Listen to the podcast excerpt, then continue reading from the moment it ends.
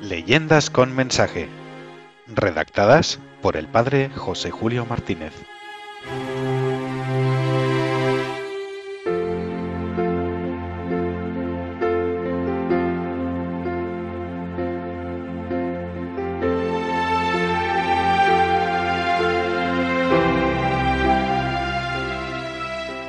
Lucecitas de vida y de muerte.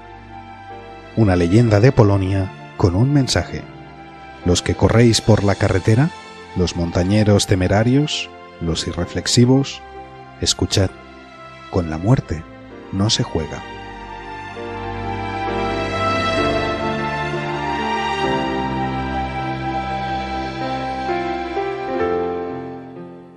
Pues señor, hace muchísimos años, y allá en Cracovia, un mancebo trabajaba al servicio de un boticario famoso. Nadie recuerda el nombre del boticario, y todos recuerdan el nombre del mancebo, porque es el protagonista de la presente leyenda. Se llamaba Bartak. Dicen que había sido bastante aragán al tiempo de estudiar o de aprender un oficio, pero siempre tuvo buen corazón y fue honrado. Por eso, el boticario estaba contento del chico. Un buen día le habló así. Mira, Bartak, tengo que marchar a un pueblo lejano para vender medicinas al señor del pueblo, que está enfermo de gravedad. Te quedarás tú al cuidado de mi botica y atenderás a los enfermos que vengan a pedir alguna medicina. Procede con mucha atención, no vayas a dar un veneno en vez de dar un jarabe. Descuidad, señor mío, que lo haré con mucha atención.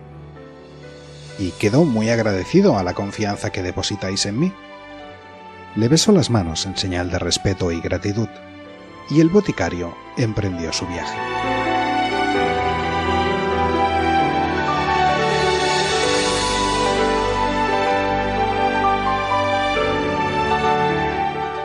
Apenas habían pasado dos horas cuando llegó el primer cliente.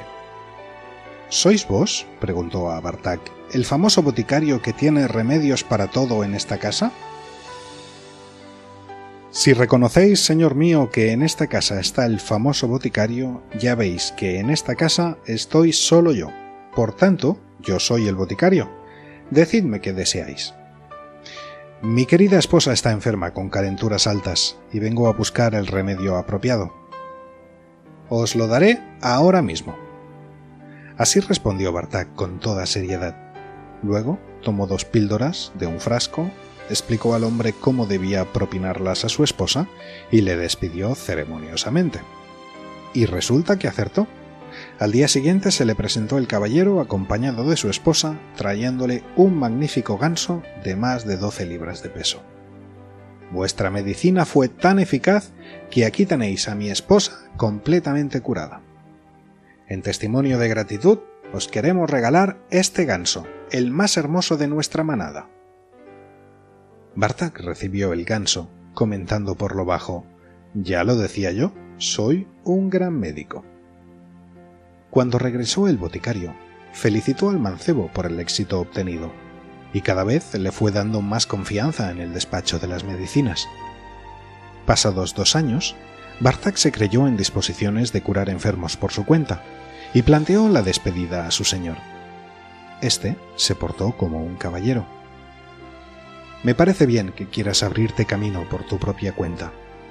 Para corresponder a tus servicios, toma esta bolsa de monedas y este libro de recetas. Aquí tienes la manera de curar todas las enfermedades, aun las más extrañas y peligrosas. Quedo muy agradecido, Señor, y nunca olvidaré las bondades que habéis tenido conmigo.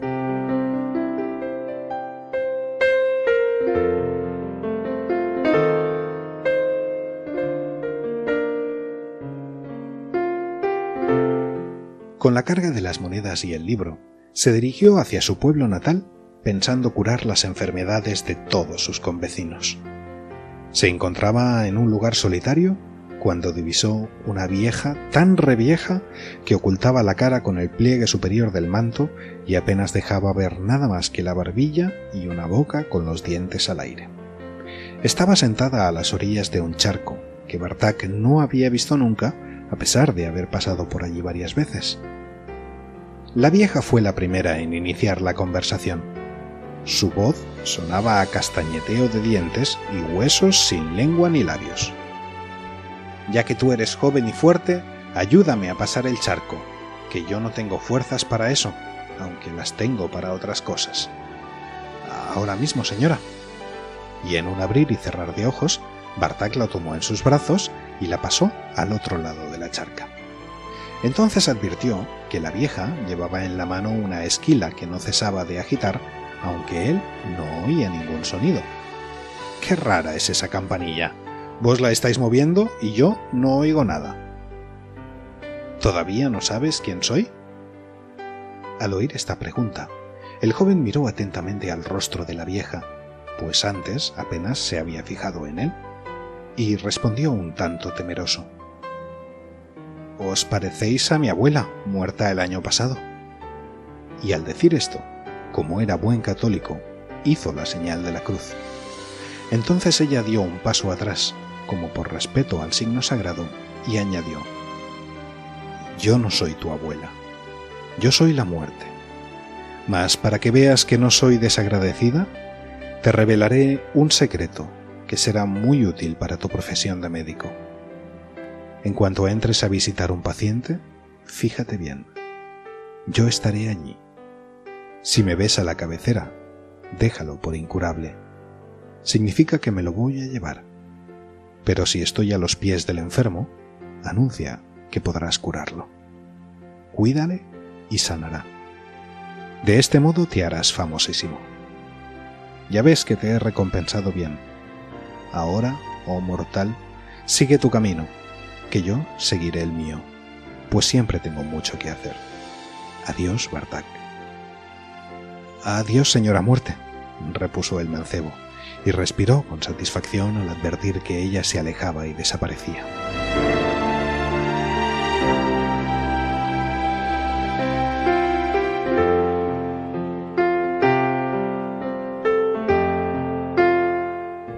Se estableció en su pueblo, se anunció como médico sabio y comenzó a visitar enfermos.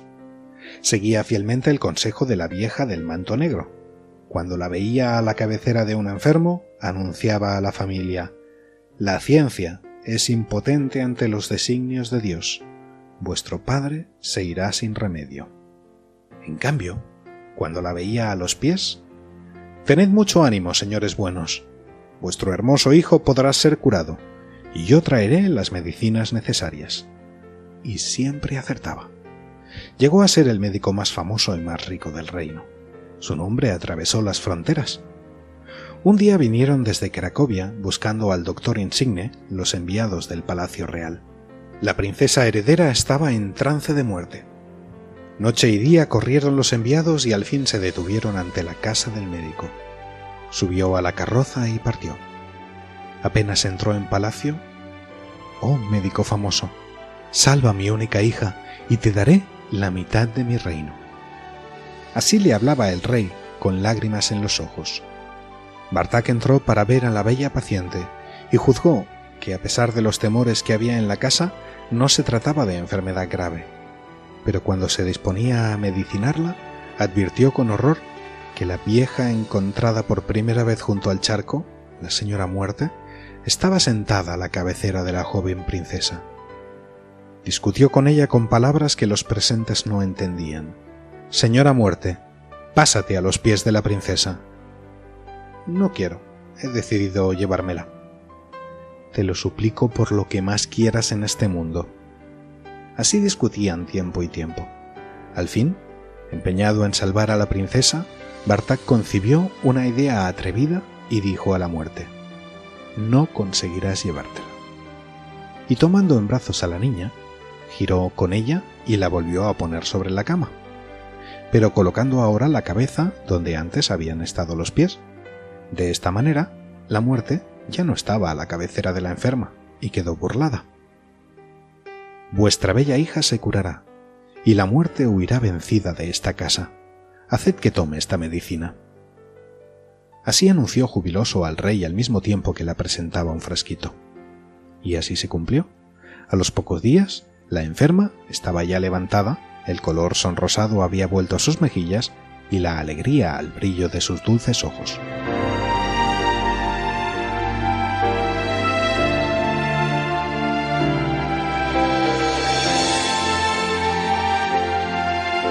El rey despidió a Bartak colmándolo de riquezas. Caminó el hombre contento de regreso a su ciudad en la carroza real cuando oyó el sonido de una esquila que le dejó congelado de horror. Reconoció que aquel sonido no podía ser otro que el de la campanilla constantemente agitada por la muerte. ¿Por qué ahora la oigo cuando antes no la oía? ¿Será que ahora me va a tocar a mí? Horror. Ahí está la inevitable. En efecto, en un recodo del camino, envuelta en su manto siempre negro, estaba la muerte, que le mandó bajar de la carroza, diciéndole una palabra a la que nadie puede resistir. Sígueme. Y él, sin saber por qué, la siguió. ¿A dónde me llevas, señora muerte? A todos los que obligo a seguirme, los llevo a mi reino. Ya estamos. Entra.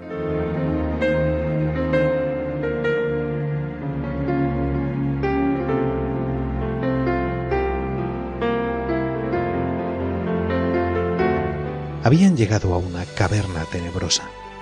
Entró Bartak siguiendo a la muerte y oyendo siempre, cada vez con mayor fuerza, el tañido de la esquila. En el fondo de la cueva se extendía una cripta inmensa, llena por todo el suelo de candelabros con sus respectivas velas, cuyas luces eran distintas. Unas muy potentes, otras muy débiles, otras medianas. Esto es imponente, murmuró Bartak impresionado. Parece un cementerio en la noche de ánimas. Este es mi reino, replicó la señora muerte. ¿Ves todas esas lucecitas? Son las llamas humanas. Cuando una se va apagando quiere decir que una vida se extingue y que va a entrar en mi reino. ¿Ves esta que luce con tanta potencia y claridad? Es la vida de la princesa que acabas de salvar. Antes estaba como esta que languidece y se apaga. ¿Ves? Pues esta es la tuya. Dios mío, apenas queda resplandor en esa bujía y apenas queda aliento en mi pecho, murmuró Bartak angustiado. Los que están sanos, prosiguió la vieja con aquella voz que parecía castañeteo de huesos y dientes, no oyen mi esquila, ni se preocupan de oírla. Mas cuando se les acerca la hora, la oyen muy bien. Si tú me hubieras hecho caso, hoy tu luz sería tan fuerte como esa. Mas no quisiste, y ahora tu vida se apaga. Con la muerte no se juega. Y agitó la esquila con más fuerza. Bartak la oyó de nuevo y cayó para no levantarse más. Desde entonces, se dice en Polonia, con la muerte no se juega.